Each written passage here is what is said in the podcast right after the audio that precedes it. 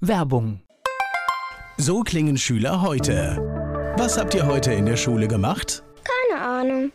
Und so klingt der Speedlearner. Was habt ihr heute in der Schule gemacht? Heute haben wir sehr viel über Afrika gelernt. Soll ich bei den ägyptischen Pharaonen anfangen und bei den Zulu-Kriegen aufhören? Oder interessiert es dich in Wirklichkeit gar nicht? Speedlearning. Für bessere Noten. Wie wir vom Hoffnungslerner zum Speedlearner werden. Jetzt überall im Buchhandel. Speedlearning. Antenne Mainz 106,6. Mein heutiger Gast ist weiblich Name. Donata Kinzelbach, Alter, 60, Geburtsort, Gerolstein, Ihr Beruf. Verlegerin. Haben Sie Hobbys? Ja, doch, also lesen. Also es hängt dann äh, Ja. sehr eng mit dem Beruf Ich habe wirklich zusammen. es geschafft, also mein Hobby zum Beruf zu machen und es mir trotzdem nicht zu vergelten. Das ist definitiv immer das Beste im Leben. Absolut. Apropos Leben, gibt es sowas wie ein Lebensmotto? Ja, also locker bleiben. Wenn Sie sich jetzt beschreiben sollten, gibt es irgendein besonderes Merkmal, an dem ich Sie erkenne? Ja, vielleicht, äh, dass ich mir so eine kindliche Neugier bewahrt habe. Also nicht neugierig jetzt im Sinne von, was macht mein Nachbar, sondern äh, ich bin neugierig auf Fremdes und einfach auf das Leben und das macht das Leben bunt und spannend. Ich spreche heute hier bei Antenne Mainz 106,6 mit der Verlegerin Donata Kinzelbach. Antenne Mainz 106,6, mein heutiger Gast, die Verlegerin Donata Kinzelbach. Jetzt habe ich gehört, Geburtsort Gerolstein, das hört sich sehr ländlich an. Ist es auch, ja. Sind Sie da aufgewachsen? Ich bin die ersten elf Jahre da aufgewachsen, dann sind meine Eltern umgezogen und dann war ich erstmal in Andernach und dann bin ich zum Studium nach Mainz und bin heute überzeugte Wahlmainzerin. Das war aber eine Kindheit auf dem Land dann, ne? Doch, doch, ja. Ja? So mit allem, wie ich mir das vorstelle? Gerolstein ist, glaube ich, ein bisschen Wald oder sowas. Ja, ne? ja, also das war früher auch noch ganz ländlich. Also ich meine, man muss ja äh, zurückdenken, ich bin Jahre 55. Also da gab es einen Lebensmittelladen. Ich habe am Wochenende Das die gibt es ja Kühe. heute zum Teil schon gar nicht mehr, ja, Ja. auf dem Land, ja. Genau, ich, ja gut, aber mittlerweile, Gerolstein ist ja Stadt, ne? das darf man nicht vergessen, es ist nicht so klein. Ne? Aber es gab einen Lebensmittelladen, der hatte dann so eine Kühltheke, da haben die Leute gekauft und haben das dann gleich liegen lassen. Dann kam dann auf das Hähnchen Schmitz oder Müller drauf und wenn die das machen wollten, haben die das da abgeholt. Verrückt, Echt ne? Das sind ja. spannende Mhm. Sachen. Und es gab immer nur das Regionale. Also es gab Äpfel nur, wenn es Äpfel gab und Apfelsinen nur, wenn es Winter war. Und es ging auch. Dort auch eingeschult worden, logischerweise. Ja, mhm. Jetzt überlege ich immer jemand, der viel mit Lesen und Büchern verbringt. War die Schule für Sie in Ordnung? Sind Sie gerne in die Schule gegangen? Nee, ich fand's langweilig. Okay, Ich langweilig. fand Schule nur interessant, weil man da seine Freunde hatte. Aber ansonsten, ja, fand ich nicht so prickelnd. Fing das früh an? Doch, Also- schon. Okay. nee, ging bei Mhm. mir ganz ähnlich los. Also ich habe auch so gestartet, dass ich eigentlich es schrecklich fand von Anfang an Mhm. bis, bis fast zum Schluss. Aber irgendwie muss man durch, ne? Ja, klar. Nach der Grundschule kam dann was für eine Schule? Gymnasium. Mhm. Okay, und auch ganz normal Ja. durchgezogen. Und nach dem Gymnasium stellt sich ja dann immer die Frage, was mache ich? Getreu meinem Motto, das Leben soll Spaß machen. Ich lese gerne, also studiere ich doch mal Literatur. Okay, und auch gleich durchgezogen. Klar. Irgendwie spezielle Literatur oder? Komparatistik, also vergleichende Literaturwissenschaft, eben das Fremde. Ne? Das hat mich immer äh, fasziniert. Vielleicht war es auch die Enge in der Eifel, dass man da raus will. Also ich fand zum Beispiel auch wirklich die Bader-Meinhof-Affäre, ja. Ich dachte, endlich passiert mal was. Nicht die Mittel fand ich gut, ich war ja auch noch ganz jung. Aber dass mal was passierte, dass mal irgendjemand äh, sich gegen was wehrte, das fand ich toll. Dass nicht so ein Gleichschritt war. Nicht so alles immer dasselbe und sonntags geht man in die Kirche und samstags wird die Gasse gefegt. Also ich dachte, ja, endlich mal was Neues. Dann waren aber auch durchaus Bücher in dieser Zeit auch schon so ein bisschen ein Ausweg aus, aus der Enge. Sicherlich, ja. Was haben Sie denn gerne gelesen als Kind oder in der Jugendzeit? Also ich war erstmal ein relativ später Leser. Ich tat mich auch schwer mit dem Lesen, muss ich ehrlich sagen. Also das war mir nicht so leicht. Also meine Freundinnen haben da Bücher schon verschlungen. Da habe ich viel lieber gerechnet und so. Und der Weg zum Buch kam dann etwas später. Und dann habe ich aber gleich richtige Literatur gelesen. Also ich fing dann schon an mit Hesse, Demian und solchen Sachen. Also das waren so die ersten Sachen? ja, ja. Ich spreche gleich weiter hier bei Antenne 1 106,6 mit der Verlegerin Donata Kinzelbach. Antenne Mainz 106,6. Mein Gast heute Donata Kinzelbach. Sie ist seit 1987 Verlegerin in Mainz. Wenn man jetzt anfängt, Literatur zu studieren, schaut man dann schon, was könnte ich beruflich machen oder lässt man es einfach erstmal laufen? Irgendwie, ja, waren wir alle in der gleichen Situation. Wir haben alle gesagt, eigentlich kann man damit ja nichts machen. Und ich hatte dann immer schon so aus Spaß gesagt, naja, ich schon, weil ich mache ja meinen eigenen Verlag. Aber das war immer noch Quatsch. Ja? Also ich hätte das damals auch nie gedacht. Aber irgendwann habe ich dann gedacht, ja, warum eigentlich nicht? Okay, also schon ein klarer Plan eigentlich, ja. ja. Das ist, das heißt Studium ganz normal durchgezogen, aber dann kommt ja die, man muss ja irgendetwas machen. Dann mhm. stellt sich die Frage, wo gehe ich hin? Was, ja. was war denn Ihr erster Weg? Ich habe dann diesen Verlag aufgemacht. Also das heißt wirklich, mhm. nach dem Studium ging es dann Ja, ich hatte erst noch meine Kinder, dann war ich zu Hause mit den Kindern, aber dann habe ich den Verlag aufgemacht. Das ist auch schon mal eine klare Geschichte. Ja. Äh, geht, geht ziemlich zügig. Erzählen Sie was über Ihren Verlag. Ja, mein Verlag ist äh, schon speziell. Ich habe mich spezialisiert auf Literatur aus dem Maghreb in deutscher Übersetzung. Das hat zwei Gründe. Erstmal ist die Literatur wirklich sehr, sehr spannend. Und zum anderen habe ich natürlich gedacht, wenn man ein kleiner Verlag ist, dann darf man sich nicht verzetteln. Also die Leute müssen wissen, die hat das und das Profil. Und das finde ich bei der. Weil wenn man irgendwie von allem etwas hat, glaube ich, ist es viel schwieriger, sich am Markt zu behaupten. Jetzt stecken Sie richtig in dem Thema drin. Erklären Sie mal, was verlegen Sie genau? Welche Bücher bekomme ich bei Ihnen? Also bei mir bekommen Sie alles, was gute, anspruchsvolle Literatur ist aus dem Maghreb, also die Staaten Algerien, Marokko, Tunesien. Da gibt es also ganz, ganz anspruchsvolle Literatur. Die ist auch ein bisschen anders als unsere Literatur. Also da komme ich dann gleich ins Schwärmen, weil die sehr poetisch sein kann, aber auch sehr hart sein kann. Ich meine, die Lebensrealitäten sind nicht immer die einfachsten. Und so zynisch das klingt, Umbrüche und Verwerfungen im Leben sind immer gut für Literatur. Wie kommt man denn auf so ein spezielles Thema? Durchs Lesen. Das heißt Ganz also wirklich einfach, einfach ja. Sachen gelesen? Ich habe Sachen gelesen und dann habe ich gedacht, das gefällt mir ja verdammt gut. Dann bleibt man natürlich dabei und sucht, was gibt es noch. Und ja, dann war's das. Ich spreche gleich weiter mit Donata Kinzelbach hier bei Antenne Mainz 106,6. Ich bin Volker Pietsch. Sie verlegt Literatur aus dem Maghreb. Donata Kinzelbach ist heute zu Gast bei Antenne Mainz 106,6. Jetzt sagen Sie, das ist sehr speziell, würde ich jetzt auch mal so unterschreiben. Aber es muss ja dann dafür einen Markt geben, weil sonst würden Sie es ja nicht verlegen, oder? Klar, also sonst könnte ich auch nicht davon leben. Ich mache das hauptberuflich, weil die Leute sagen dann meist, ja, und was machen sie sonst so? Kann ich innerlich nur lächeln, weil sonst so kann man dann gar nichts machen. Also das ist so aufreibend, äh, das kann man sich vielleicht nicht vorstellen, aber ich arbeite sehr, sehr viel. Das muss man auch, sonst geht es nicht. Jetzt müssen wir es gerade mal zeitlich einordnen, weil wir haben den Sprung gemacht nach dem Studium da kamen die Kinder dazwischen, mhm. haben Sie gesagt. Das war einfach genau. mal zeitlich einordnen. Mhm. Wie, wie, wie, lange hat es gedauert, bis die Kinder quasi aus dem Gröbsten raus Also ich waren? habe 1987 äh, den Verlag gegründet. Das heißt, es sind jetzt fast 30 Jahre. Und ja, das ist schon. Also schon eine ganz ordentliche Zeit. Eine ganz ordentliche Zeit. Und ich meine, das belegt ja auch, dass mein also Konstrukt irgendwie aufgeht.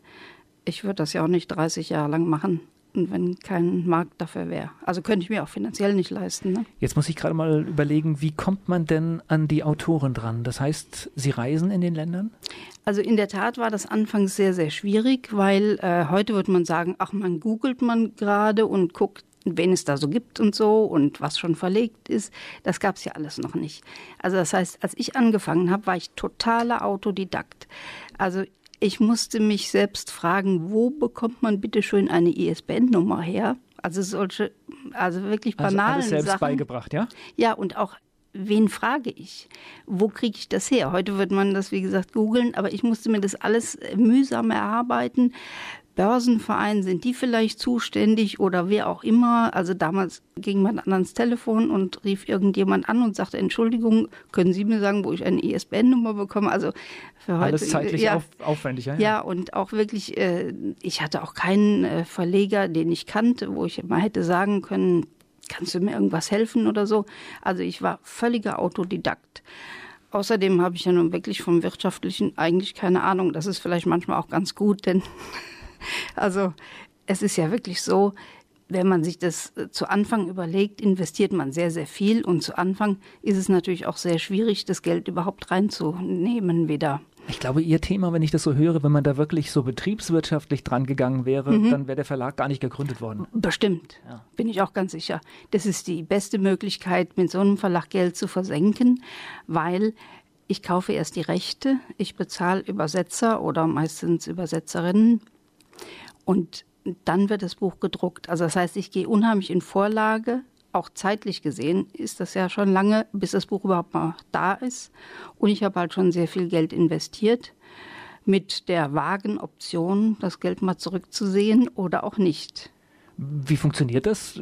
Gibt es da ein Verhältnis, dass man einfach eine gewisse Zahl von Büchern braucht? Das heißt, dass man vielleicht eins hat, das auch ein anderes mitfinanziert? Ist das so? Das wäre gut, wenn es so wäre, aber das weiß man ja vorher nie. Also es ist auch wirklich so, dass manchmal ein Titel gut läuft, wo man denkt, ach was, das hätte ich jetzt wirklich nicht gedacht.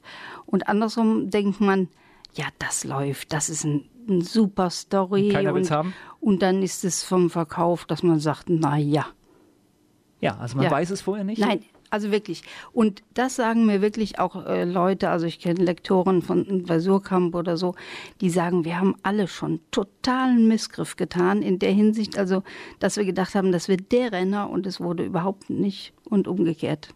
Das heißt, man braucht aber auch eine Menge Bücher eigentlich, die man dann verlegen kann, wenn man ja, man braucht ein bisschen gute Nerven und schon ein bisschen so äh, die Einstellung. Also ich denke, dass mir das sehr zu Pass kommt, dass mir das Geld nicht so wichtig ist. Also mir ist wirklich die Literatur wichtig und natürlich will ich meine Leser haben, einfach auch, weil ich leben muss, aber auch, weil es nur Sinn macht. Also es macht ja keinen Sinn, dass ich mir den Keller vollpacke mit Büchern, die keiner will. Ich spreche gleich weiter mit der Verlegerin Donata Kinzelbach hier bei Antenne Mainz 106,6.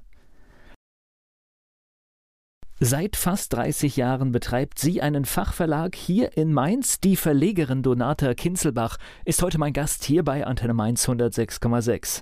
Sie haben es jetzt aber gerade angesprochen, Sie haben 1987 angefangen, mussten sich viele Informationen holen, aber tatsächlich war es ja auch so, Sie konnten auch nicht im Internet nachschauen, was gibt es denn für Autorinnen oder Autoren. Das heißt, es war auch mit Reisen verbunden, oder? Nee, man hat damals wirklich noch nette Briefe an französische okay. Verlage geschrieben, also richtig haptische Briefe, die man dann mit Briefmarke in den Kasten versenkt hat. Und manchmal hat man Antwort bekommen, manchmal auch nicht. Wochen äh, später? Ja, genau. Im besten Natürlich, Fall? ja. Und manchmal eben auch gar nicht. Ich habe auch die Maghreb-Verleger angeschrieben. Da bekam man meist keine Antwort. Und das dauerte dann, wenn man Antwort bekam, auch endlos lange. Also da brauchte man schon Geduld. Das heißt, es ging wirklich vieles auf dem Postweg hin ja, und her alles. und dann sind Damals war alles auf dem Postweg. War, waren Sie aber mal in einem der, einem der Länder? Also zu Anfang überhaupt nicht. Also als ich meinen Verlag aufgemacht habe, die Leute denken ja immer so, der erste Urlaub, der erste Lover oder so, das wäre dann Na, so ich hätte, auch, ich, ich, hätte jetzt auch eine, ja, ja. eine Reise vermutet, mhm. die vielleicht den Impuls gegeben hat. Also ich kannte ganz viele Ausländer, ich kannte nicht einen einzigen Maghrebiner und ich bin gerne gereist und war vorher nie im Maghreb. Also das war einfach so. Das war Zufall, aber äh, ich hätte eigentlich also hätte prädestiniert, hätte ich alles andere machen müssen, außer Maghreb. Also eigentlich sehr, sehr, sehr lustig, weil ja. das hätte eigentlich mhm. andere Themen wären wahrscheinlich viel wahrscheinlicher gewesen. Also ich dem. kannte sogar, also im Studium war ich sehr eng befreundet mit einer türkischen Clique und äh, wir haben zusammen gekocht und so. Und dann hatte ich eigentlich auch gedacht, ich könnte ja auch türkische Literatur machen. Aber da ist die Syntax schon so schwierig. Ich habe dann mal einen Roman übersetzen lassen. Das waren dann alles so kurze Sätze. Da habe ich gedacht, nee, nee, das hat gar keinen Wert. Und dann habe ich den Maghreb entdeckt. Was war das für ein Gefühl, als das der erste Vertrag oder die erste Vereinbarung da war? Ja, schon ein bisschen Herzklopfen, ne?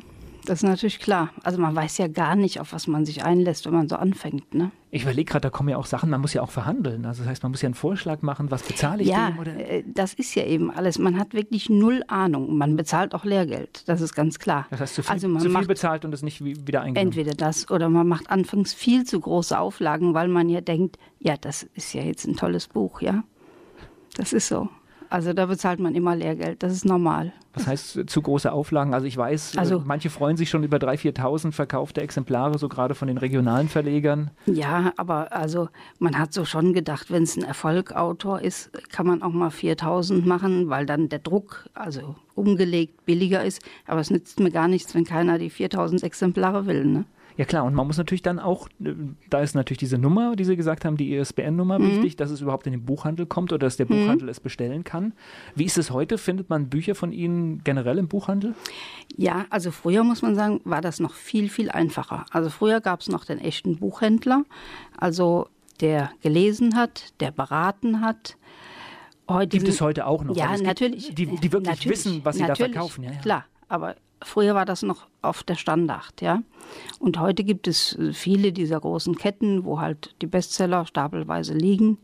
Und ja, da hat man wenig Chance. Also das muss doch für Sie als Verlegerin auch erschreckend sein, diese großen Verkaufsplattformen im Internet. Und man muss ja auch sagen, die schaffen es ja tatsächlich, wenn man zwei, drei Produkte gekauft hat, tatsächlich auch einen Algorithmus zu haben, dass sie wissen, was einem gefällt. Mhm. Das, ist, das ist doch eigentlich auch erschreckend, oder? Ja gut, dass wir gläsern sind, wissen wir alle. Also das finde ich jetzt nicht so schlimm. Ich finde auch Amazon nicht so schlimm. Es ist eine Plattform, wo man also wenigstens gesehen wird. Also von daher, ähm, ich finde schon, dass die Arbeitsbedingungen äh, nicht in Ordnung sind, das ist eine andere Sache. Aber einfach so Plattformen finde ich schon in Ordnung. Es ist immer Segen und Fluch, was da passiert. Ja, eben. Zum mhm. einen äh, kann man natürlich selbst dort einsteigen und Dinge anbieten und eine solche Plattform hat man früher nicht gehabt. Eben. Das muss man einfach mal sagen. Genau. Das ist ganz klar. Und früher gab es aber viele Buchhändler, die bei mir zum Beispiel ein Abo hatten und die sagten, jedes neue Buch fünf Stück. Ja, da habe ich nicht einen einzigen mehr von, weil die alle gesagt haben, ja, es wird schwierig. Ja klar, wenn Sie das überall machen müssen, dann geht es natürlich auch ins Geld. Ja. ja, klar. Wie viele Bücher haben Sie heute in Ihrem Programm? Über 100 lieferbare Titel. Das ist eine Menge, oder? Ja, finde ich auch ziemlich erschreckend eigentlich, wenn ich das so sage, finde ich das auch schlimm. Da muss man auch richtig die Übersicht äh, behalten, ne? Ja, ja. Und diese Titel, das sind Titel, die laufen, mehr oder weniger? Mehr oder weniger. Also äh, es gibt Titel, die laufen super gut, die sind auch schon in dritter oder vierter Auflage und es gibt andere, wo man sagt, naja, ist zwar ein tolles Buch, bereue ich gar nicht von der verlegerischen Sicht, aber kommerziell gesehen völlig daneben. Ich spreche gleich weiter mit der Verlegerin Donata Kinzelbach hier bei Antenne Mainz 106,6. Ich bin Volker Pietsch. Sie betreibt den einzigen Fachverlag für Literatur aus dem Maghreb in Deutschland. Seit 1987 ist sie Verlegerin. Donata Kinzelbach ist heute hier zu Gast bei Antenne Mainz 106,6. Für die Region haben Sie sich dann tatsächlich interessiert durch das Lesen der Bücher. Wann sind Sie denn selbst mal dahin gekommen?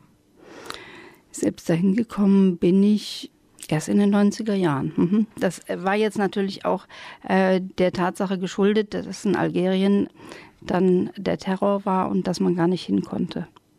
War es dann, als Sie da waren, wenigstens auch so ein bisschen, dass Sie das, was Sie verlegt haben, auch wiedergefunden haben, was Sie inhaltlich schon kannten? Ein bisschen ja, doch. Mhm. Oder, oder kommt man hin und erkennt schon Züge an den Menschen aus der Literatur, die man gelesen hat? Also natürlich macht man sich ein Bild und das Bild hat schon relativ getroffen. Mhm. Erzählen Sie mal ein bisschen was über die Bücher. Was, um was geht es in den Büchern, die, die Sie im Verlagsprogramm haben? Also Gut. man kann natürlich nicht alle 100 mhm. jetzt ja, ja, hier aufzählen, aber so, mhm. so ein Beispiel mal. Also es gibt natürlich viele, die sich mit irgendwelchen Problematiken in dem Land äh, beschäftigen, sei es zum einen äh, mit der Kolonialzeit und mit den Narben, die die Kolonialzeit hinterlassen hat. Dann gibt es Bücher, die die Situation der Frauen thematisieren. Das sind spannende Sachen. Was ist denn Ihr Bestseller? Mein Bestseller es ist im Moment, also es variiert natürlich immer. Im Moment ist es eigentlich so ein wirklich sehr schöner Kalligrafieband, äh, zweisprachig Arabisch-Deutsch, marokkanische Sprichwörter mit Kalligrafien von Frauen. Und das wird sehr viel nachgefragt, auch jetzt natürlich vor dem Hintergrund, dass viele Flüchtlinge neu kommen und man dann ein bisschen nach zweisprachigen Ausgaben sucht. Das heißt, Sie merken jetzt auch durch das, was alles passiert in der gesamtpolitischen Lage, dass mehr Interesse an Ihren Büchern da ist? Ja, klar, natürlich. Man wird endlich mal ein bisschen offener für Fremdes und das ist auch gut so. Volker Pietsch im Gespräch mit Donata Kinzelbach hier bei Antenne Mainz 106,6. Die Mainzer Verlegerin Donata Kinzelbach ist heute mein Gast hier bei Antenne Mainz 106,6. Das Thema Buch zieht sich ja bei Ihnen wie ein roter Faden wirklich durchs Leben, wie ich jetzt schon erfahren habe und auch heute noch durch Ihren Alltag. Und jetzt gerade an, an diesem Wochenende passiert in Mainz was ganz Wichtiges, wo Sie auch mitbeteiligt sind. Ja, wir veranstalten jetzt die 16. Mainzer Büchermesse im Rathaus von Mainz in Zusammenarbeit mit dem Kulturamt Mainz. Das ist eine sehr schöne Sache und wir sind auch sehr dankbar, dass wir das Rathaus immer dafür zur Verfügung gestellt bekommen. 43 Aussteller haben wir diesmal dabei und das wird eine bunte Palette und ein buntes Portfolio, was angeboten wird, weil natürlich jeder seine Sache anbietet. Der eine hat Kinderbücher, der andere äh, Lyrik und so weiter. Was sind das für Aussteller? Auch so Verlagshäuser, sage ich mal, so wie, wie das ihrige? Also eher, äh, eher kleinere Verleger? Ja, es sind schon äh, fast alles kleinere Verlage. Mhm. Und das Programm, was dort angeboten wird, ist alles Mögliche. Ich, ja, genau. habe gesehen, da gibt es Bücher über Rheinhessen, da gibt es genau. Ihre Bücher. Mhm. Wie setzt sich denn sowas zusammen? Das heißt, das ist eine gewachsene Struktur oder wie kommt die Zusammensetzung dieser Messe? Also wir haben natürlich unsere Stammaussteller, die immer dabei sind und dann gibt es immer mal einen, der nicht mehr dabei ist, aus irgendwelchen Gründen, auch manchmal personell begründet oder so. Und gut, dann haben wir wieder einen freien Platz und dann nehmen wir wieder jemand von der Warteliste, das heißt, der drauf will. Da habe ich gerade das Wort immer gehört. Wie, wie lange gibt es denn diese Messe schon? Diese Messe ist jetzt das 16. Mal. Und Sie glauben nicht, es gibt immer noch Leute, die sagen, was, es gibt eine Büchermesse in Mainz? Das wusste ich ja gar nicht. Na gut, deswegen reden wir jetzt ja, Ja, auch gerade eben. darüber. Sind Sie von Anfang an dabei? Ja, Das heißt, ging der Impuls auch von Ihnen mit aus? Nein, der Impuls ging nicht von mir aus. Das war damals Herr Harald Niese, der die Idee hatte vom Frauenverlag. Der ist aber jetzt auch äh, schon in Rente und der hatte damals die Idee und dann haben wir das umgesetzt. Was ist denn das Zielpublikum? Welches, welche, welche Men- Menschen Also- so, hätten Sie denn gerne da? Eigentlich alle, die buchaffin sind. Ne? Also ich meine, äh, man kann sich auch infizieren mit dem Buch gehen. Man soll einfach mal kommen, mal blättern. Wir haben ja auch während der Buchmesse im Rathaus stationär ein Café installiert. Das heißt, die Leute sollen dann auch zum Verweilen animiert sein. Weil sonst trifft man natürlich irgendeine Freundin und dann sagt man, ach komm, wir gehen einen Kaffee trinken. Ne? Und das äh, war zu Anfang so. Und dann habe ich gesagt, das müssen wir ändern. Da muss ein Kaffee her, dass die Leute bleiben können, weil das Kaffee bewirtet sehr gut, also mit Süßem und Salzigem. Und man kann da auch richtig irgendwas kleines Abendessen oder sowas, dass man richtig den ganzen Tag, auch wenn man Lust hat, da verbringt. Und weil es keinen Eintritt kostet, was mir auch immer sehr wichtig ist, kann man auch sagen, okay, ich komme vielleicht samstags, weil mich der Vortrag interessiert. Und dann gehe ich vielleicht heim, weil ich noch was anderes machen will. Aber sonntags interessiert mich das und das nochmal. Und dann habe ich vielleicht mehr Zeit und bleibe länger. Aber so etwas zu organisieren, das geht, glaube ich, auch dann wieder nur mit der Liebe zur Literatur, oder? Ja, natürlich, ja. Weil ich kann mir vorstellen, ich weiß gar nicht, zahlen die Aussteller ein, ein, ein Standgeld? Ja, wir bezahlen alle 100 Euro. Ist Äh, auch immer noch nicht viel für, für das, was da Nein, wahrscheinlich natürlich. hintersteckt. Ja. Natürlich. Und äh, die 100 Euro brauchen wir ja also zum Finanzieren der Sache. Also wir bezahlen ja die, die Leute, die lesen und die auftreten, die Musiker und so. Also das Geld äh, kriegen wir nicht wir, sondern das äh, wird zur Umsetzung der Messe gebraucht. Oder äh, Flyer, Gestaltung, Flyer, Druck und solche Sachen. Das heißt, auch so ein Rahmenprogramm ist immer wichtig, um es Natürlich. noch, noch interessanter zu machen. Ja, klar. Und wir drucken ganz viele Flyer, die verteilt werden. Ich spreche gleich weiter mit Donata Kinzelbach hier bei Antenne Mainz 106,6. Die Mainzer Verlegerin Donata Kinzelbach ist heute hier zu Gast bei Antenne Mainz 106,6. Ist das Medium Buch, das lebt noch Ihrer Meinung nach, ne? Also absolut, würde ich sagen. Also ich denke mal, also ganz speziell bei der Belletristik. Für Handbücher oder so, da kann ich akzeptieren, äh, und das wird sich auch sicherlich durchsetzen. Manchmal braucht man ja auch bei Handbüchern oder bei Fachartikeln nur einen Artikel aus dem ganzen Buch. Dass man das vielleicht sich runterlädt, das glaube ich. Aber der richtige Buchleser, der Belletristik hat, der will blättern, der will auch äh, das Buch haptisch in Händen halten, der will auch das Papier spüren und das ist eine Einheit. Also das muss auch alles schön sein und das ist eine ästhetische Sache. Das will man nicht auf so einem Laptop haben oder auf einem Kindle oder so. Es gibt natürlich Leute, die viel unterwegs sind oder so, absolut akzeptabel, wenn die sagen, ich will das so elektronisch lesen. Aber ich denke mal, das ist ein Markt daneben, das ist auch völlig legitim. Aber das richtige Buch wird nicht untergehen. Also ich habe das vor einigen Wochen mit einem Autor hier an dieser Stelle auch besprochen und wir kamen eigentlich zu dem Schluss, ja, im Urlaub kann das mal ein Lesegerät sein, weil ich möchte einfach zwei, drei Sachen mitnehmen. Klar. Ich weiß gar nicht, ob ich dazu komme. Ist mir ein Buch wirklich wichtig? Möchte ich das richtig in der Hand haben? Mhm, denke ich auch. Also jedem normalen Leser, also sage ich mal, wird das so gehen. Ne? Und wenn Sie vor Ort sind, bringen Sie dann auch wieder neue Manuskripte, neue Bücher mit? Erstmal also, so die Frage. Ja, ich habe schon einen Stapel an Manuskripten natürlich immer da liegen. Also ich war jetzt gerade in Algier auf der Buchmesse. Da kommt natürlich auch jeder brav mit seiner Neuerscheinung und sagt, guck dir das mal an, bitte. Ne? Und mein Koffer ist dann voll. Das heißt, Sie können damit eigentlich auch gar nicht aufhören. Es geht immer weiter. Ja klar, will man ja auch nicht. Na gut, ich kann mir nur vorstellen, 100, 100 Bücher ist schon ein ordentliches Programm. Und, gut, aber man kann ja nicht aufhören. Also man kann nicht sagen, jetzt esst mal die Reste so ungefähr. Äh, Neues gibt es erst, wenn das alte aufgegessen ist. Man muss schon produzieren. Wie funktioniert das? Haben Sie in der Region da auch schon Namen? Sind Sie bekannt? Natürlich. Das heißt, also, man weiß, äh, ja, Sie sind die richtige total. Ansprechpartnerin? Ich bin seit Jahren die einzige Verlegerin, die nach Algerien auf die Buchmesse kommt. Also das hat dann schon bizarre Züge. Also wenn ich irgendwo einen Kaffee trinke oder so, heißt ach, die Deutsche ist da. Ne? Der Kaffeemensch weiß natürlich meinen Namen nicht, aber der weiß, ich bin die einzige Deutsche, die kommt. Und dann darf ich nicht mal meinen Kaffee bezahlen. Das beschämt einen schon, wenn man sieht, wie wir manchmal mit Ausländern umgehen, wie freundlich man da aufgenommen wird. Jetzt bin ich gerade überlegen, ich kenne mich in der Region fast gar nicht aus. Da wird es vielen so gehen. Wie ist denn die Rolle der Frau? Das ist, glaube ich, durchaus auch kritisch. Und dann kommt die Verlegerin?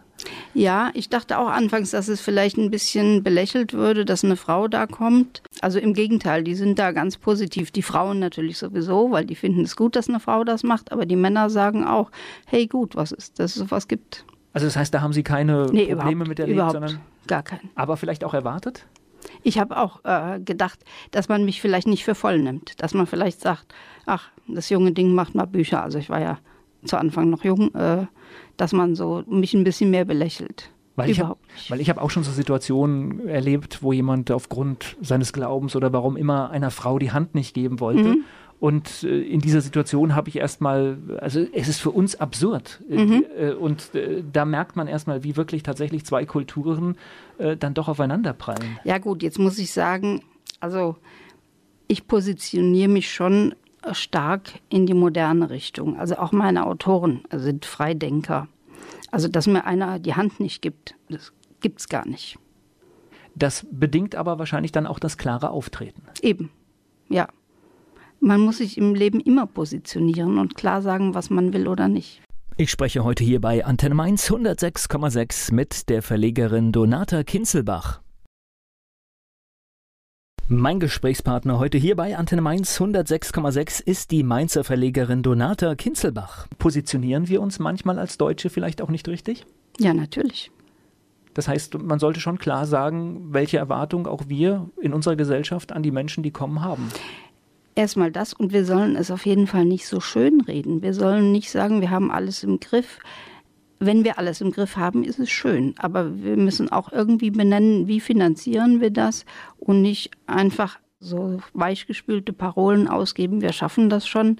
Ich finde, das ist also zu einfach, weil es nicht belegt ist. Also ich habe auch lange mit meinen Autoren darüber diskutiert und äh, die haben gesagt, seid ihr bekloppt? Warum wird denn applaudiert, wenn Tausende über die Grenze kommen? Ich sage, wenn ihr helfen wollt, prima, aber warum müsst ihr applaudieren? Könnt ihr nicht mal einmal was ganz normal machen? Für mich gibt es in der ganzen Geschichte aber tatsächlich einen guten Aspekt. Zum ersten Mal hat eine Spitzenpolitikerin zugegeben, dass sie kein Konzept hat und dass sie im mhm. Prinzip die Situation regelt, so wie sie gerade ist. Das hätte ich mir an anderer Stelle auch schon mal gewünscht. Ja, das ist natürlich auf jeden Fall gut, aber äh, weil wir haben nicht immer Lösungen für nee, alles sofort, ja. Natürlich und in dem Fall muss man wirklich sagen, natürlich können wir keine Zäune bauen, wollen wir auch nicht und natürlich sind wir auch verpflichtet, den Leuten zu helfen. Also ich bin Humanist, da gibt es gar keine Frage, dass wir helfen und aufnehmen. Aber wir sollen trotzdem auch sagen, okay Leute, wir müssen auch irgendwie sehen, wie wir das handeln und ja, dass man schon sagt, Deutschland ist da auch äh, vor eine Verantwortung gestellt und dass es nicht ganz einfach zu lösen ist. Sie haben also dann auch, jetzt wieder zurück auf Ihre Autorinnen und Autoren, das, das ist dann ein ganz spezieller Menschenschlag, der auch nicht dann 100% typisch für die Region ist, sondern das sind dann auch wirklich moderne Menschen, aufgeklärte Menschen. Schon, ja. Und für die ist das Schreiben manchmal auch gefährlich? Auf jeden Fall. Also, einer meiner Autoren ist also ist schon seit Jahren zu Tode verurteilt. Rashid Boujedra. Und ja, also natürlich sind Fanatiker nicht offen. Jetzt muss ich überlegen, zum Tode verurteilt bedeutet ja wahrscheinlich, wenn er noch in der Region ist, dass er sich auch verstecken muss oder, oder ist er woanders? Nee, er ist in der Region und er sagt einfach, er bewegt sich frei und lässt sich davon nicht einschüchtern. Äh, wissen Sie, es ist ja auch irgendwann so eine Frage, was will man? Gibt man nach oder nicht? Geht man aus dem Land? Man verlässt ja sein Land nicht wie ein Schiff. Ein Land ist ein Heimatland, da will man sein, da hat man seine Freunde, da hat man seine Kontakte, da hat man auch seine Sprache. Das ist ja auch ganz wichtig. Und wenn man geht, deswegen muss man auch sagen, jetzt bei den ganzen Asylanten, die kommen, meine Güte, was bringen die alles an, also Sorgengepäck mit, alles zu verlassen? Was dazu keine, gehört, ja. Ja, keine Sprache zu haben, überhaupt nicht zu wissen, wie es weitergeht. Also ich denke, keiner geht gerne. Man muss sich nur einfach mal die Karte anschauen und den Weg, den die vielen Menschen hinterlegt haben. Da alleine da merkt man schon, wie ernst eigentlich diese Sache Ja, ist. klar. Weil das macht keiner einfach mal so zum Spaß. Nee, und es ist ja auch vielfach mit Gefahren verbunden. Fiebern Sie da mit Ihrem Autor immer mit und, und hoffen, dass es ihm gut geht? Ja, also natürlich ist man da auch immer in Kontakt und das ist schon, also ich bin mit all meinen Autoren immer in Kontakt. Funktioniert über E-Mail, soziale Medien? Genau, Facebook, Mails. Das ist ja spannend, weil das hat sich ja eigentlich total verändert. Am Anfang haben wir ja schon gesagt, Mhm. waren die Briefe und heute hat man eigentlich den Kontakt dann doch Ja. immer in Echtzeit, oder? Ja, genau. Also meistens jedenfalls. Also jetzt war ich gerade in Algerien auf der Messe. Da war vor der Messe gerade bevor die das natürlich bewerben wollten, eine Woche lang also das Netz total platt. Also ging gar nichts in Algerien. Da würde bei uns auch nichts gehen. Nein, aber es war dann so, dass dann also wirklich die Kommunikation bei mir ankam. Also das war ganz schräg, dass mich algerische Buchhändler anschrieben und sagten, also sie kennen mich nicht, aber ich habe folgende Frage, ich möchte zur Buchmesse gehen, wann hat denn die geöffnet und so weiter. Also ich kam wirklich mit technischen Fragen an mich und ich dachte, ja gut, dann habe ich es geschafft, dann bin ich ja Algerierin, wenn die mich schon fragen, wie die Buchmesse ist. Die Welt ist ein Dorf, ne? Ja, Ich spreche gleich weiter mit Donata Kinzelbach hier bei Antenne Mainz 106,6. Die Mainzer Verlegerin Donata Kinzelbach ist hier bei Antenne Mainz 106,6. Ich habe beim Stöbern nach ihrem Namen auch äh, solche Geschichten hier gefunden wie Bundesverdienstkreuz. stimmt, ja. Stimmt ja? Ja. Das ist, äh, für was? Warum? Äh, für was? Ja, gute Frage. Für meinen verlegerischen Einsatz, eben weil ich wirklich Brücken baue zwischen Kulturen und weil das auch wirklich äh, mein Anliegen ist. Also ich bin ja jetzt eigentlich nur für die Literatur zuständig, aber wenn man Literatur aus den Regionen äh, verlegt, ist man auch per se sehr politisiert irgendwann. Und ja, das ist natürlich auch mein Ziel, dass man da ordentlich mit den Leuten umgeht. Das ist jetzt ja eine hohe Auszeichnung. Wie kommt man dran? Das heißt, da wird man vorgeschlagen. Ich wurde vorgeschlagen offensichtlich, also ich wurde dann irgendwann angerufen. das heißt, Sie wissen auch gar nicht, wer Sie vorgeschlagen hat? Doch im Nachhinein habe ich das dann erfahren. Mhm. Aber die, die eigentliche Auszeichnung kommt als Überraschung? Also bei mir war das so, die sind davon ausgegangen, dass derjenige, der mich vorgeschlagen hat, mir das gesagt hat. Aber der wusste ja auch nicht, ob das äh, Erfolg gekrönt wäre und hatte mir das nicht gesagt. Und deswegen kam für mich dieser Anruf dann völlig überraschend. Und gut, Köhler war damals sehr oft in Algerien gewesen und hat dann natürlich da gehört, dass es nur eine einzige Verlegerin gibt, die sich in Deutschland um algerische Literatur kümmert.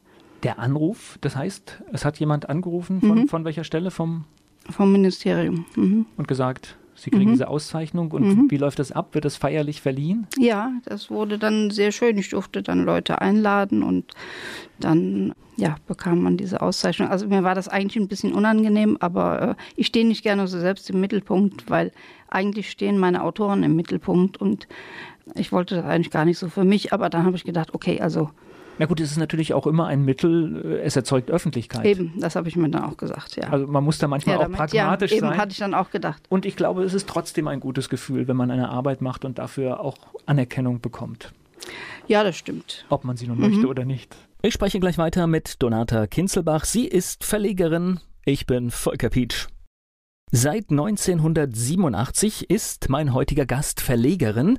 Sie heißt Donata Kinzelbach und verlegt Literatur aus dem Maghreb. Ich habe schon rausgehört, Sie, Sie, Sie machen weiter. Das heißt. Äh, ja, natürlich. Ja. Also ich muss auch sagen, ich kann gar nichts anderes. Und jetzt sind Sie ja durchaus, äh, was weiß ich so, mit, mit, mit 60 fangen ja die Ersten an, auch schon mal zu überlegen, was, was äh, vielleicht Ruhestand sein könnte. Das kommt für Sie gar nicht in Frage. Also bei mir ist natürlich auch so, dass mir das wirklich alles Spaß macht. Also ich meine, ich war jetzt in Frankfurt auf der Messe, ich war in Algier, ich mache jetzt hier die Messe, dann gehe ich wieder nach Algier auf den Kongress. Also ich bin sehr viel auch unterwegs in Sachen Literatur. Das, das macht mir einfach Spaß und deswegen empfinde ich das auch nicht als schlimm. Sie sagen, Sie sind viel unterwegs. Algier, das hört sich auch an schon nach, nach viel Reisen mittlerweile. Ja, ja, natürlich. Also ist es quasi mehr Reisen jetzt als eigentlich in der Anfangsphase ja, des Verlages? Ja, natürlich, klar, weil ich jetzt natürlich wirklich eine Institution geworden bin. Und ich hatte jetzt gerade, als ich zurückflog, war das so witzig, äh, Lufthansa hat ja gestreikt. Ich fliege sonst eigentlich immer präferiert mit Air Algerie, aber diesmal war ich mit Lufthansa, weil die Zeiten besser waren. Und dann haben die ja gestreikt. Und dann bin ich ans Lufthansa-Büro in Algier und habe gesagt, wie komme ich jetzt zurück? Haben die in meinem Pass geblättert und haben erstmal einen Lachanfall bekommen, haben gesagt, wie viel Visa haben Sie denn? Ja, ja, habe ich gesagt, ja, so ist es. Also ein dickes Buch, ja? Ja, und dann haben die auch gesagt, naja gut, also sofort Upgrading in die erste Klasse, ja. Und äh, wo wollen Sie hinfliegen, ja? Also ich musste dann etwas äh, unüblich über Genf und München und Frankfurt fliegen, aber es hat dann irgendwann geklappt. Ich spreche gleich weiter hier bei Antenne Mainz 106,6 mit der Verlegerin Donata Kinzelbach. Mein Gast heute hier bei Antenne Mainz 106,6, die Mainzer Verlegerin Donata Kinzelbach. Elf Fragen, wie das ja hier in Mainz so üblich ist, würde ich gerne auch mit Ihnen machen. Mhm. Ihr Lieblingsplatz in Mainz? Oh Gott. Gibt es einen Platz, wo Sie sich äh, hinbegeben zum Lesen vielleicht? Ja, ich gehe schon mal an Lennebergturm. Mhm. Fleischwurst mit Senf oder Handkäse mit Musik? Beides. Haben Sie einen Ausgehtipp in Mainz? Unterhaus natürlich. Hm? Mainz ist für Sie? Heimat. Und Wiesbaden? Nicht. Was meinen Sie, muss eine echte Mainzerin mal gemacht haben? Oh, dafür bin ich wahrscheinlich zu wenig echte Mainzerin, dass ich das sagen könnte. Also.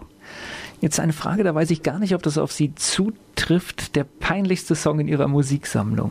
Ich weiß es nicht. Ich höre eigentlich nur mir ist vielleicht schon peinlich genug. Sagen Sie ruhig. Also, wenn ich was Europäisches höre, ist es eigentlich oft Bob Dylan oder Leonard Cohen. Und ansonsten höre ich halt sehr viel algerische Musik auch. Suat Massi, ganz tolle algerische Sängerin. Das äh, heißt also, die, diese Liebe für diese Region äh, geht in der Musik dann auch weiter? Ja, fort, ja, klar. Wahnsinn. Haben Sie sowas wie einen Spitznamen? Nee, also jedenfalls nicht, dass ich wüsste. Die nächste Antwort, die erahne ich. Fastnachtsfan oder Fastnachtsmuffel? Ich bin auf Rosenmontag geboren. Ehrlich. Das ist schlimm genug, ja.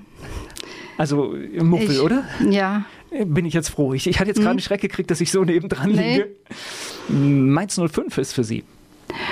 Ich bin kein Sportsfan, aber ich finde es natürlich gut, dass es sowas gibt. Und ich finde es auch schön, dass es Sport gibt, gerade jetzt. Sport ist auch ein sehr verbindendes Element zwischen den Kulturen. Sport kann man auch nonverbal miteinander machen.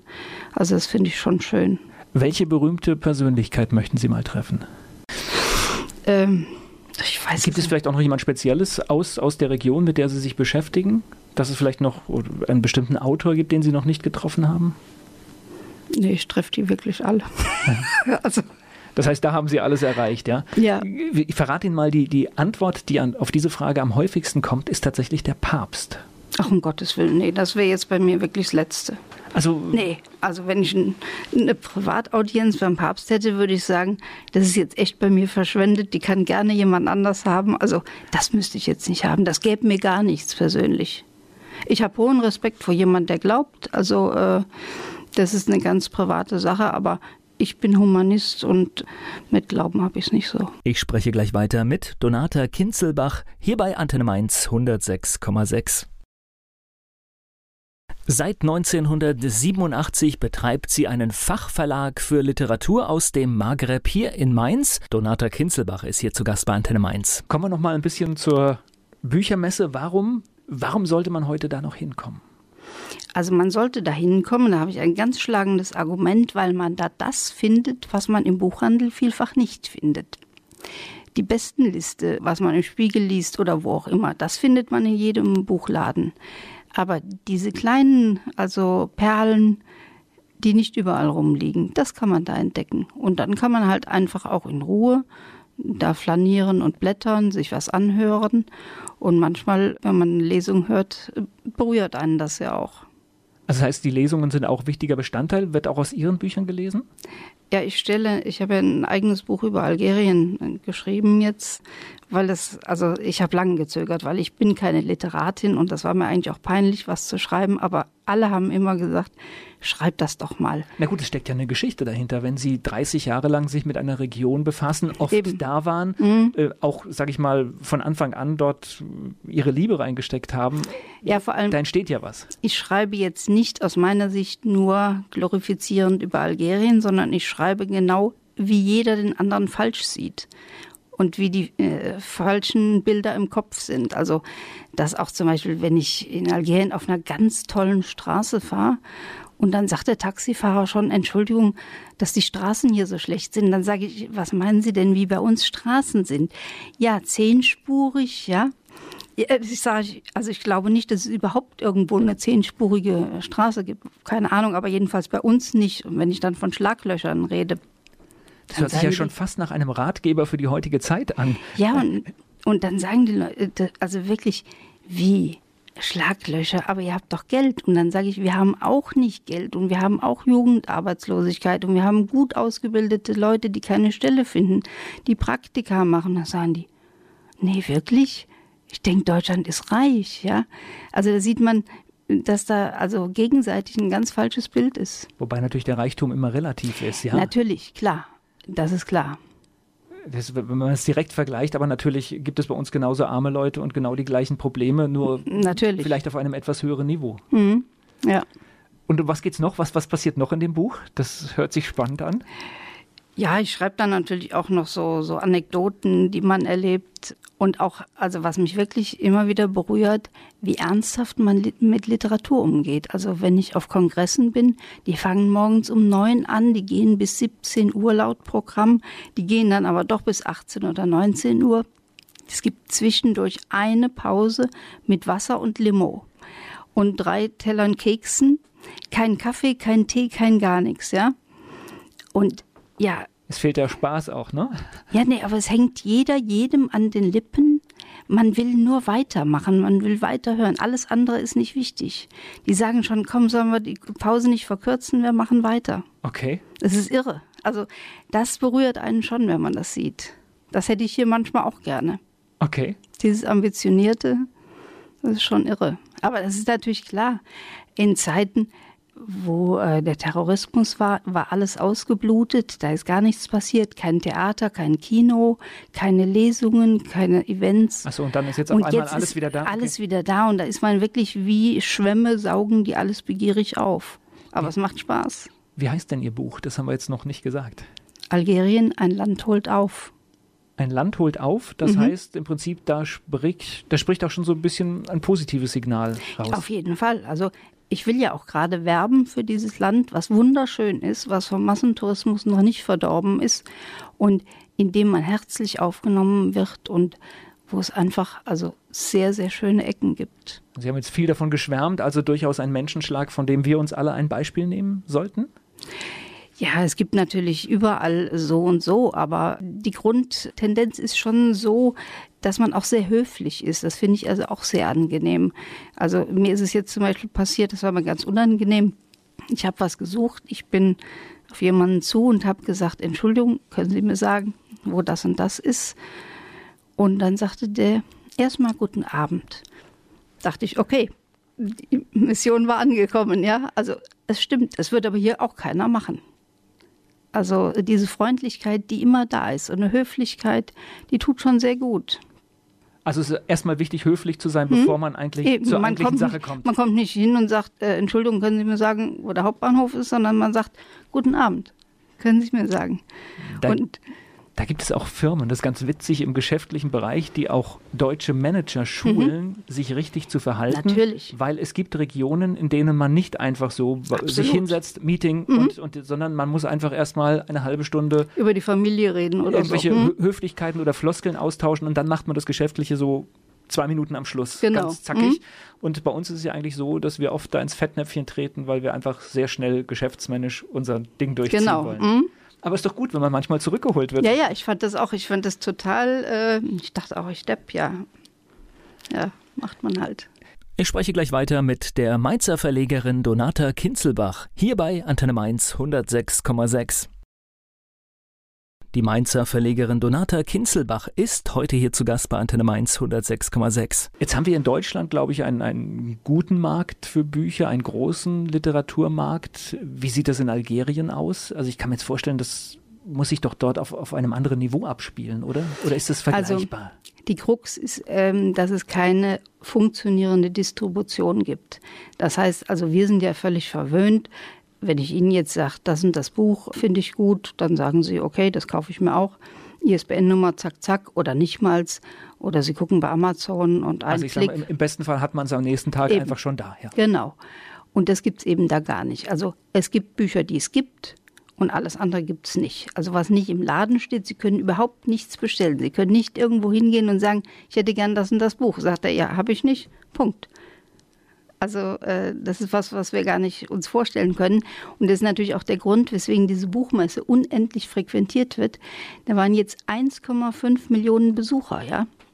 Also Frankfurter Buchmesse geht immer hausieren, dass es die größte Messe der Welt ist. Nein, stimmt nicht. Das sieht ganz anders aus, ja? Sieht ganz anders aus. 1,5 Millionen. Da können Sie sich vorstellen, wie die sich da durch die Gänge schieben, ne? Und weil da ist natürlich genau das, was ich ja auch sage, da haben die die Möglichkeit, auf alles zuzugreifen. Also, was heißt auf alles, aber auf alles, was da eben mal angeboten wird. Also eine ganz breite Palette. Die sie natürlich bei ihrem kleinen Buchhändler nicht finden und womöglich, wenn sie noch auf dem Dorf wohnen, ist der nächste Buchhändler vielleicht auch 20, 30 Kilometer entfernt. Aber spannend ist doch dann auch wieder dadurch, dass ich es nicht sofort und gleich haben kann, wird es auch wieder etwas wertvoller. Natürlich.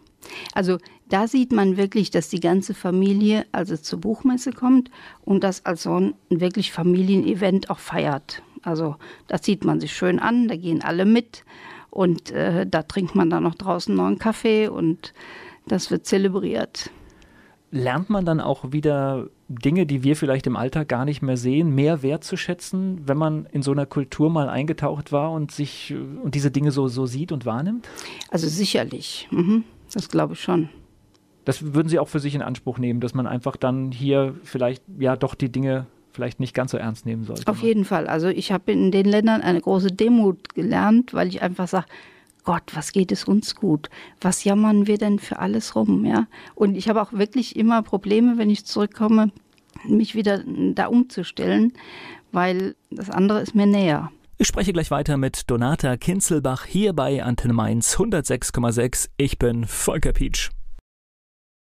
Antenne Mainz 106,6. Mein Gast heute Donata Kinzelbach. Sie ist seit 1987 Verlegerin in Mainz. Wie funktioniert das jetzt, wenn ich in eine Buchhandlung gehe und einen Titel aus ihrem Verlag bestelle und der ist natürlich mit einer gewissen Wahrscheinlichkeit nicht vorrätig? Das heißt, diese Buchhandlung ruft Sie dann an und, und ordert diesen Titel bei Ihnen. So, so funktioniert nee, das? So klein bin ich dann doch wieder ah, nicht. Also, okay. Jetzt bin, rücken wir das Bild ja, noch richtig. Ich bin ja angeschlossen an die üblichen Großhändler, also Kochneff, Libri, Umbreit. Das sind so die Großhändler. Die haben meine Titel vorrätig. Das heißt, wenn Sie jetzt ein uralt... Das heißt, Sie bedienen sich der gleichen Werkzeuge wie auch ein, ein ganz großer Verlag? Genau. Mhm. Okay. Also das muss man schon. Sonst wird man auch nicht ernst genommen. Ja, ist doch ja. schön, dass wir das hier noch zum Schluss ganz klar geklärt haben. Das heißt, wie, wie funktioniert das genau? Das heißt, es, es, gibt irgendwo einen Platz, wo die Bücher gelagert werden? genau, es gibt ein Lager und dann äh, die Großhändler bestellen dann, was weiß ich, mal 50 von dem Titel und 30 von dem und dann sehen die halt, wie der Abverkauf ist und ordern nach entsprechend. Und, und bei ja. Ihnen liegt die Verantwortlichkeit zu schauen, dass ausreichend im Lager die Exemplare Genau. vorhanden sind. Genau. Und ist es so, dass wenn ein Buch sich in der ersten Auflage gut verkauft, ist es dann ein Garant, dass die zweite Auflage auch läuft? Oder ist es etwas, wo man auch Ganz heikle Frage. ganz heikle Ich glaube, jeder Verleger kann da ein Lied von singen. Man hat ein Buch, was sich super gut verkauft. Man hat vielleicht eine kleine Auflage gemacht, weil man gedacht hat, eben es verkauft sich nicht so doll. 2000 Auflage oder so. Dann lässt man nochmal 1000 nachdrucken und da hängt ein Fluch drüber. Das heißt, die 1000 gehen da nicht weg. Ja, da gehen dann manchmal nur noch 50 von weg. Ja, also ganz äh, elementar schlimm daneben. Gibt es dann auch irgendwie so manchmal das was mit Zeitverzögerung, dass man dann eine Auflage hat, die nicht weggeht, aber dann irgendwie fünf Jahre später auf einmal Absolut. Äh, Ich habe so Longseller, das kann man sich gar nicht vorstellen. Also die ich schon vor fast 30 Jahren verlegt habe. Und die sind jetzt noch immer lieferbar und werden auch immer wieder nachgefordert. Also weil der Großhandel, der entmüllt irgendwann, wenn er merkt, das läuft nicht mehr, verkaufen die das ab, was die haben und ordern nie mehr nach. Das ist ja auch logisch. Also was sollen die sich was hinlegen? Die wollen ja kein Lager in dem Sinne anlegen. Ja gut, Lager ist natürlich dann auch Kosten und Eben, die wollen ja Durchlauf haben. Also wenn die sehen, der Titel geht nicht. Aber ich habe Titel, die sind von 1990 und die liegen noch beim Großhandel, ja. Also dann hat der Titel es echt geschafft. wenn ich das so höre, ich kann mir das eigentlich nur erklären, das kann man nur mit ganz, ganz, ganz viel Liebe zum Produkt und zu allem machen. Ansonsten geht das, Also das, gar nicht. das ist sicherlich mein äh, Geheimnis, dass ich das auch so lebe nach außen. Also, dass ich, ich muss jetzt nicht irgendwie als Händler auftreten und irgendwas vermarkten, sondern ich bin Überzeugungstäter und so bringe ich das dann auch rüber. Auch wenn ich auf einer Messe bin, wenn Sie jetzt bei mir am Stand wären und Sie würden da rumblättern, dann würde ich sagen, was lesen Sie gerne und würde Ihnen mal was empfehlen oder wir kämen ins Gespräch oder so.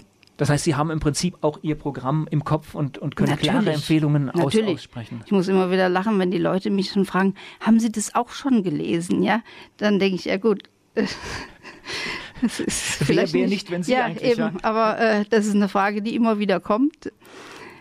Ja, Wenn Sie einfach so ein bisschen in die Zukunft schauen, also ich denke mal, ich würde es jetzt einschätzen, so wie ich Sie kennengelernt habe, Sie brennen für dieses Thema und wahrscheinlich äh, machen Sie den Verlag so lange, wie es geht, oder? also ich würde das auf jeden Fall versuchen, weil das ist äh, eine große Liebelei, die man gar nicht lassen kann und natürlich auch nicht lassen will. Und wenn man dann noch davon leben kann, ist es ja eigentlich eine ganz tolle Sache. Eben, und also wie gesagt, ähm, es hat ja für mich ganz viel Spaßfaktor auch. Und ich sage immer, das Leben soll Spaß machen und die Literatur, die macht Spaß. Und das versuche ich natürlich auch zu vermitteln. Also wenn man ein Leser ist, dann gibt es nichts Schöneres, als sich aufs Sofa zu legen, vielleicht eine schöne Tasse Tee dazu oder eine Decke und ein gutes Buch. Ne? Und Sie bleiben bei Ihrem Thema, Sie bleiben dem treu. Ja, natürlich. Wenn man sich jetzt noch weiter äh, über Sie, über den Verlag informieren möchte, gibt es in der digitalen Welt irgendwelche Spuren, die Sie hinterlassen? Gibt es eine Verlagswebseite? Natürlich gibt es zwei Webseiten und ja, sonst äh, über sämtliche Foren. Also einfach, wenn man den Namen eingibt, findet man endlos viel. Wir hatten soziale Medien ganz kurz Mhm. angeschnitten. Ist Facebook oder sowas ein Thema für Sie? Absolut. Das heißt, Sie publizieren auch Natürlich. Neuerscheinungen über Mhm, Facebook. Wie, ja. wie wichtig ist das? Gut, es ist heute sehr schwer zuzuordnen, ja. Also früher, als noch alles auf einem guten Postweg ging, konnte man Sachen zuordnen. Also wenn ich zum Beispiel ein Inserat geschaltet habe, habe ich mir gleich gedacht, ich mache so einen kleinen Druckfehler rein. Also Ein kleiner anstatt, Test, ja? Ja, genau. Dann sehe ich ja an einem Rücklauf, was jetzt über das Inserat kommt und was nicht. Ja, damals kam ja die Bestellung noch per, also per Postkarte. Jetzt muss ich schon überlegen, wie das heißt. schon, das sind hier aber schon kleine Marketing-Tricks, die Sie da drauf haben. Ja, natürlich, ja, sonst, sonst klappt das ja nicht, ja.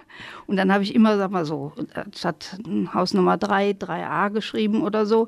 Wenn dann 3a kam, was ja dann ohne Komplikationen ankam, dann wusste ich, aha, Das dieses die die Inserat, Publikation, okay. dieses ja. Inserat hat sich gelohnt. Und wenn da nichts drauf kam, habe ich gesagt, so, brauchst du auch nicht mehr zu inserieren, bringt nichts. Ne?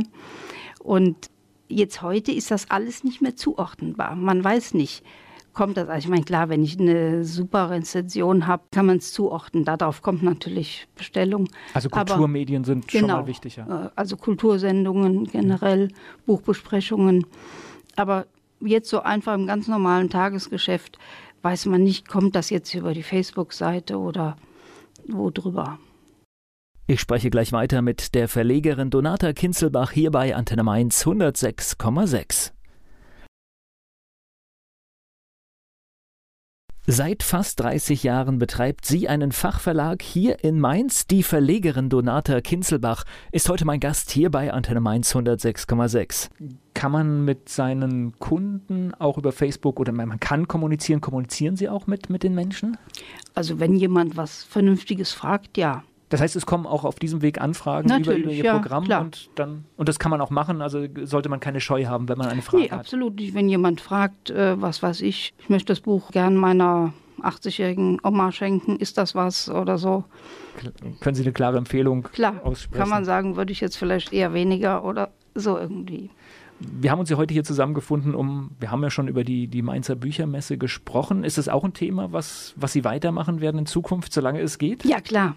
Nee, also es ist auch einfach jetzt so eine Traditionsmesse, wo man sagt, wir sind dankbar, dass die Stadt das mitmacht vom Kulturamtseite. Und das kann man jetzt auch einfach nicht so versanden lassen. Ne? Also das werde ich auf jeden Fall weitermachen mit meiner Kollegin. Nach dem, was ich auch heute so gehört habe, kann ich mir vorstellen, man kennt ja auch viele, die dort ausstellen. Das ist wahrscheinlich auch so ein bisschen wie immer einmal im Jahr richtig nach Hause kommen, oder? Ja, genau. Also ich treffe ja die Leute in Frankfurt schon teilweise und äh, gut, da sind die größeren dann eher. Ne? Aber viele treffe ich halt wirklich auch dann nur in Mainz und äh, ja, es ist schön. Und wichtig, dass es in einer Stadt, die ja letztendlich für das Buch ganz wichtig ist, dass es eine solche Messe dann auch gibt und dass die hochgehalten wird. Da wünsche ich Ihnen viel Erfolg, dass es auch in den nächsten Jahren Dankeschön. alles so funktioniert. Hatten wir die Adresse Ihres Verlages nochmal richtig genannt im Internet? Nee. Dann sagen wir das jetzt hier zum Schluss noch. Gut, die Seite ist ganz einfach www.kinzelbach-verlag.de und dasselbe nochmal mit .com. Also die kann man sich aussuchen. Abschließende Frage noch. Jetzt haben Sie ja 30 Jahre mit Ihrem Verlag hinter sich, die verschiedenen ja, Möglichkeiten, die technischen Entwicklungen mitgemacht. Was würden Sie sagen? Ist es für einen Verlag in Ihrer Größe heute eine bessere Zeit? Ist es, oder, oder, oder war es eigentlich vor, vor, vor 20 Jahren besser? Also äh, von meinem Verlagsprofil war es vor 20 Jahren besser, einfach weil noch nicht alles so perfekt sein musste. Also heute muss ja alles total stimmen, ja. Die Optik muss stimmen. Gerade bei Dritte Weltliteratur, also so in den 90er Jahren, ich sage jetzt mal überzogen, man hätte auch einen guten Text tackern können. Ja, wenn das ein guter Text gewesen wäre, hätten die Leute da auch viele Abstriche gemacht und das genommen. Das ist heute völlig aus. Also das muss perfekt daherkommen. Der Großhandel hat unheimliche Anforderungen, keine Wattierung. Äh, die einen wollen außen so, so einen Adressaufkleber, die anderen wollen nicht dieses, die anderen wollen nicht jenes. Also das ist schon wirklich alles sehr kompliziert. Früher war es wirklich simpler. Jetzt überlege ich gerade, woher kommt das? Durch die Vergleichbarkeit, die das Internet hergestellt hat? Oder wo kommen die gestiegenen Ansprüche her? Ich denke, es ist einfach Zeitgeist auch. Und dem muss man sich natürlich stellen. Eben, klar. Also heute muss ein Buch perfekt daherkommen, sonst kann man es gleich selbst in die Tonne trampeln. Es ist so. Okay, also machen Sie heute perfekte Bücher. Ja, ich bemühe mich drum, ja. Ich bedanke mich für das Gespräch. Gerne. Werbung. So klingen Schüler heute. Was habt ihr heute in der Schule gemacht? Keine Ahnung. Und so klingt der Speedlearner. Was habt ihr heute in der Schule gemacht? Heute haben wir sehr viel über Afrika gelernt. Soll ich bei den ägyptischen Pharaonen anfangen und bei den Zulu-Kriegen aufhören? Oder interessiert es dich in Wirklichkeit gar nicht? Speedlearning. Für bessere Noten. Wie wir vom Hoffnungslerner zum Speedlearner werden. Jetzt überall im Buchhandel. Speedlearning.